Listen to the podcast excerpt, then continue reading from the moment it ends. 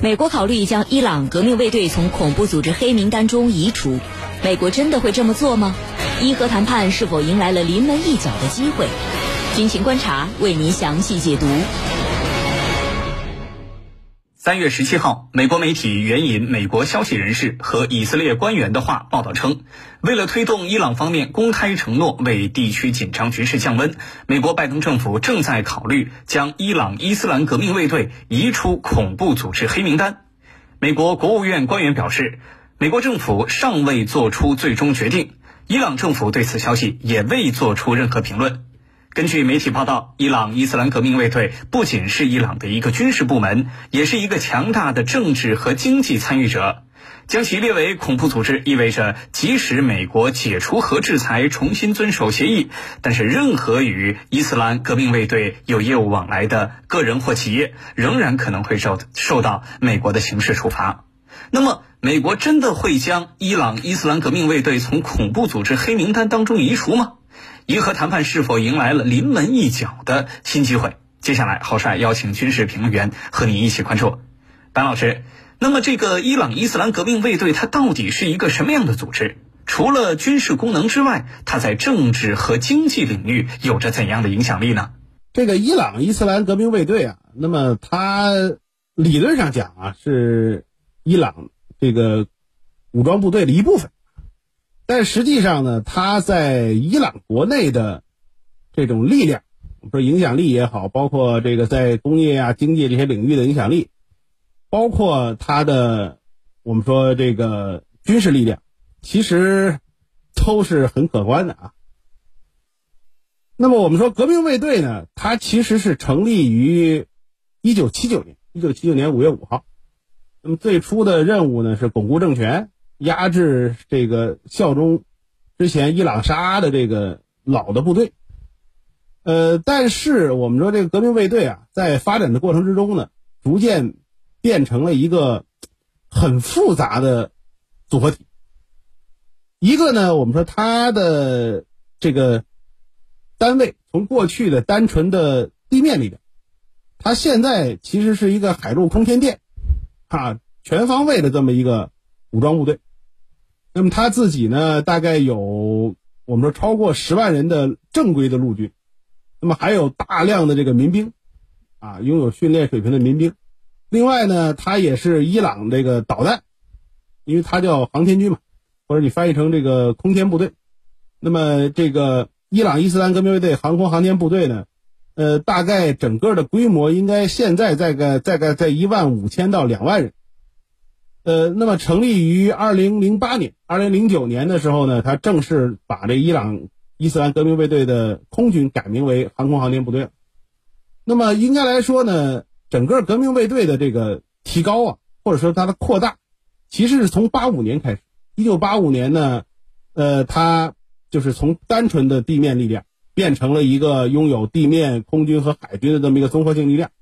那么后续呢，又开始比如说加入导弹。那么这些对革命卫队的本身，它的无论是作战能力来讲，还是这个背后的整个工业体系来讲，都是有很大的促进作用。那么像一九年路透社对革命卫队的报道，就认为它是一个庞大的工业复合体。而且我们说这个工业复合体呢，它在经济、包括政治，那么包括这个外交方面，其实都有很大的影响。而且它呢，掌握了很多这个甚至。呃，伊朗的这个我们说正规军所不长备的，呃，不不掌握的力量，你比如说这个他的航空航天部队里面有很多的运输机啊，伊朗方面现在的这个军用运输机好像，尤其像伊尔七六啊，像安七四，基本上是在革命卫队手。那么这些加到一块儿呢，就使得革命卫队呢，它在政治经济领领域的影响力很大。另外呢，就是伊朗其实这些年啊，一直强调一个所谓的叫抵抗经济。就说白了，就是在西方的制裁之下，能够维持国内的整个的这个经济民生，能够维持国内的最基本的工业生产。那么这里面革命卫队的重要性很多，一个是怎么样从海外啊获得足够的资金、足够的原料，那么包括一些这个大宗工业品啊，或者是这个专用的设备的这种采购和引进。另外呢，就是考虑怎么样去进行我们说，比如说石油的这种交易，这些呢，可能革命卫队有它天然的优势因为我们说它实际上本质上把这个这种行动也视为一种特殊的呃贸易战或者说是经济方面的这个斗争来去进行运营，所以这个革命卫队呢，无论是从内部的整合的组织度啊。还是从它的忠诚度来讲，还是从它的这个行动力来讲，其实都是在伊朗国内能够算得上数一数二的。因此呢，他就逐渐的在政治经济领域呢就获得了很大的影响力。那么，包括我们说现在伊朗的很多的石油的生产啊、运输啊，包括海外的出口呢，可能跟革命卫队关系都很深。所以这样一来呢，就使得革命卫队在这一次的这个伊核问题的谈判里，成为了一个很重要的。必须要解决的这么一个关键的议题。好的，主持人，好，谢谢白老师。那么，在伊核谈判陷入困局的当下，传出了美国考虑将伊朗伊斯兰革命卫队从恐怖组织黑名单当中移除的这样一个消息。陈老师，您怎么看待这个消息的真假呢？美国真的会这么做吗？好的，其实对于伊核问题来说，他们之间总共有两个核心问题啊。呃，就是伊朗方面的关切。第一个核心问题就是，呃，要有一个经济上的确保。什么叫经济上的确保呢？如果你美国你再度退出伊核问题协议，那你不能在经济问题上，不能在这个金融经济领域对我伊朗实施制裁，所以叫经济方面的确保。这是第一个症结啊，是伊朗方面主动提出来的。那么第二个呢，就是有关。伊朗伊斯兰革命卫队的地位问题，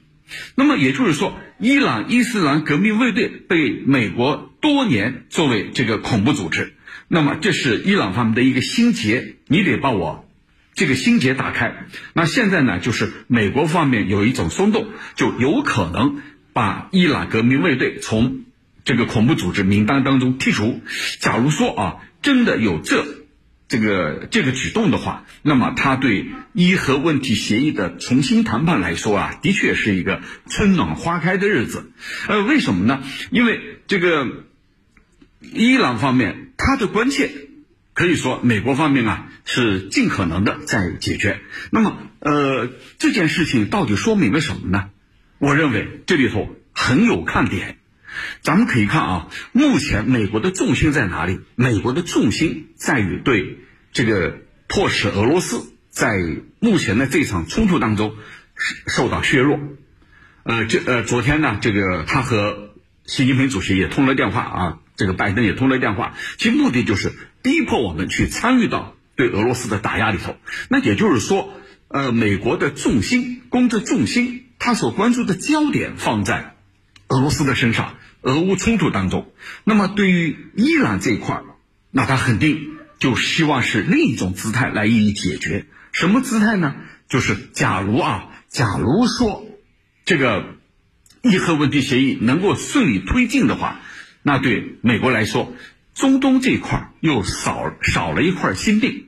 其实我们还可以从前几天。有一件事情上来进行分析，我们当时也做了一个分析，是什么呢？就是呃，美国驻伊拉克这个库尔德斯坦地区的一个领事馆遭到袭击，那美国呢是刻意去淡化，啊，说没什么损失，也不是针对我们，刻意去淡化这起袭击事件。那我们从这件事情里头有没有找出一些答案呢？呃，我当时的分析是，美国它的工作重心焦点。放在俄罗斯的身上，而这一块呢，能化解就化解，呃，这样他可以集中主要的精力去对付俄罗斯，把当下的这个困境把它解决好。那最怕的是什么呢？此起彼伏，就是最怕不同的地方出现不同的挑战、不同的难题。所以围绕着这个问题啊，这个既然有的这种迹象，那对这个双方来说呀。对伊核问题谈判来说，真的是如同临门一脚一样，有可能解决呃双方的很多的关切。但是美国拜登是一个老资格的政治家、外交家，啊，他会不会真的去这么做？我觉得这里头还要去这个仔细的去观察，那会不会是抛出的一个诱饵，先稳定住伊朗这边呢？啊，美国这个国家，呃，是非常的狡诈虚伪的，我觉得不能完全排除这样的可能。那至少对伊朗来说，他不会轻易的相信这个美国方面所做出的这一个承诺。主持人，好，谢谢陈老师。美国考虑将伊朗革命卫队从恐怖组织黑名单中移除，美国真的会这么做吗？伊核谈判是否迎来了临门一脚的机会？军情观察正在解读。那么，关于将伊朗革命卫队从恐怖组织黑名单当中移除这件事情，包括美国国内啊，还有美国的这些盟友们，似乎是有着不同的声音、不同的意见。对此，白老师您如何解读呢？这件事情到底面临着来自哪些方面的压力和阻力？呃，那么革命卫队的这个移除，确实我看到像以色列也好，包括美国国内，这个有很多的声音，尤其是以色列方面。那么以色列方面对这个美国的这个决定，已经公开的讲，叫做感到失望，感到失望。而且下一步以色列方面会不会动用？情报或者说是包括空军啊，去进行打击，现在其实大家也都很担心啊。我们说以色列的这个态度呢，倒是也是很正常的，因为呃，革命卫队我们讲他的航空航天部队手里有相当多的导弹，而且呢，也是伊朗国内少数能够用导弹去威胁以色列本土的力量。你像它的，包括它的像巡航导弹，也能射程差不多一千五百公里以上。而且呢，它的这个据说这两年在潜射巡航潜射导弹方面呢，那么也都表现很多。而且呢，这个伊朗方面，尤其是革命卫队的这个导弹发射呀，其实并不一定受到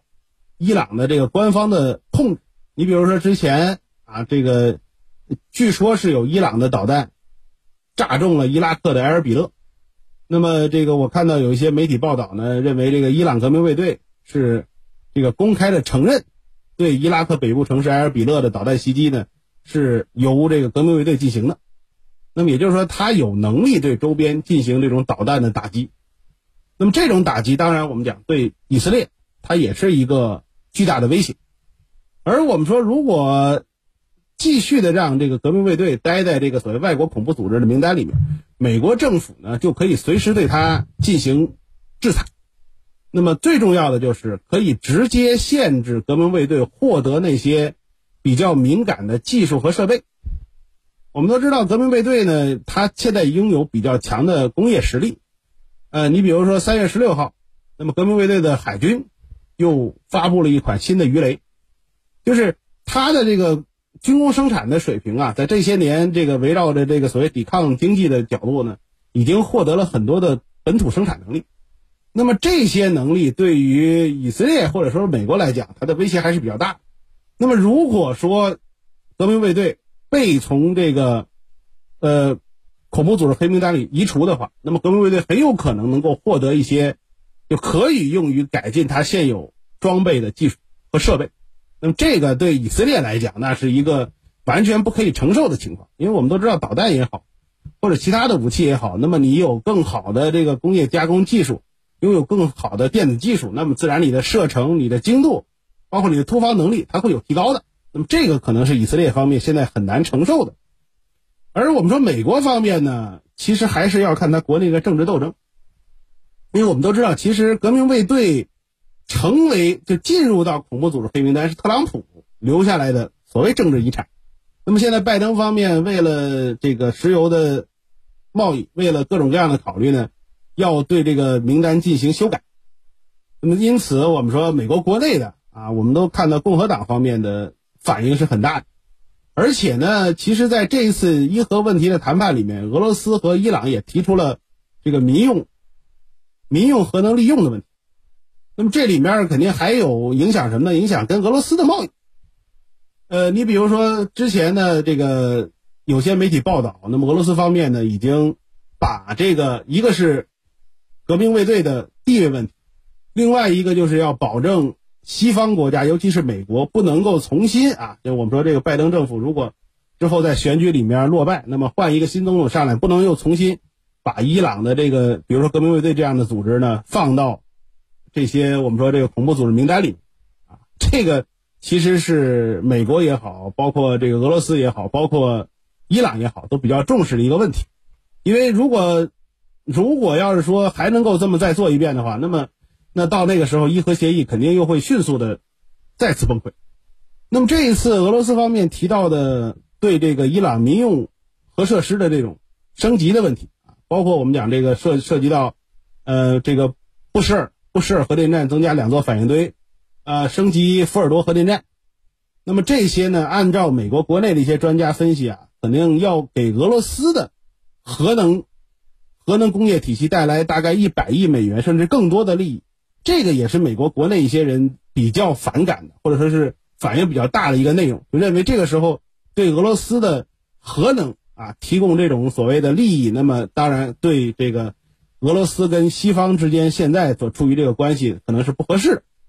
所以我们说下一步美国国内也好，包括美国这些所谓的盟友也好，肯定还会利用各种各样的手段。政治的、外交的，甚至可能是军事或者是情报的，来对这个拜登政府的这个想法，就是把从这个革命卫队从恐怖组织名单里移除这个想法呢进行破坏，那么有可能会在中东呢制造新的这种摩擦，甚至是冲突。好的，主持人，好，谢谢白老师。我看到最近有媒体报道说。现在这个时间点是多年以来伊核谈判最接近成功的呃这么一个时刻，那么陈老师，您觉得这样的一个判断准确吗？如果美国接下来真的把伊朗革命卫队移出这个恐怖组织黑名单，这会不会成为伊核谈判最后的临门一脚？对于这方面的问题，请陈老师为我们分析一下。对于从啊，对于把伊朗从支持恐怖组织的名单里头。清除这样的可能性有多大？会不会受到外界的压力？我觉得那肯定会受到外界的压力。压力在哪里？首先，咱们必须肯定，压力，这个他的这个盟友以色列，是吧？以色列是肯定会对此提出不同的这个意见的。呃，因为伊朗革命卫队呢，它不仅仅是伊朗的一个军事部门。它也是一个强大的政治和经济参与者。过去呢，美国把革命卫队列入恐怖组织，就意味着美国可以对它进行各种各样的制裁。任何呢和伊朗革命卫队、伊朗伊斯兰革命卫队有业务往来的个人、企业，它都可以受到美国的各种各样的这个制裁、制约、处罚。那如果说把它摘除了，那以色列第一个会跳出来表示反对，因为你这样做等于说啊放虎归山，因为伊朗伊斯兰革命卫队它不仅仅是一支这个准军事力量，而且还在伊朗政界、经济界掌握着非常重要的这个利益的一个部门。那如果说这样一个部门让它复活、彻底复活的话，那对。以色列来说，对中东局势来说是一个威胁，所以以色列一定会坚决的跳出来表示反对。那么第二个对此表示反对的呢，就是共和党人。共和党人一定会引起强大强大的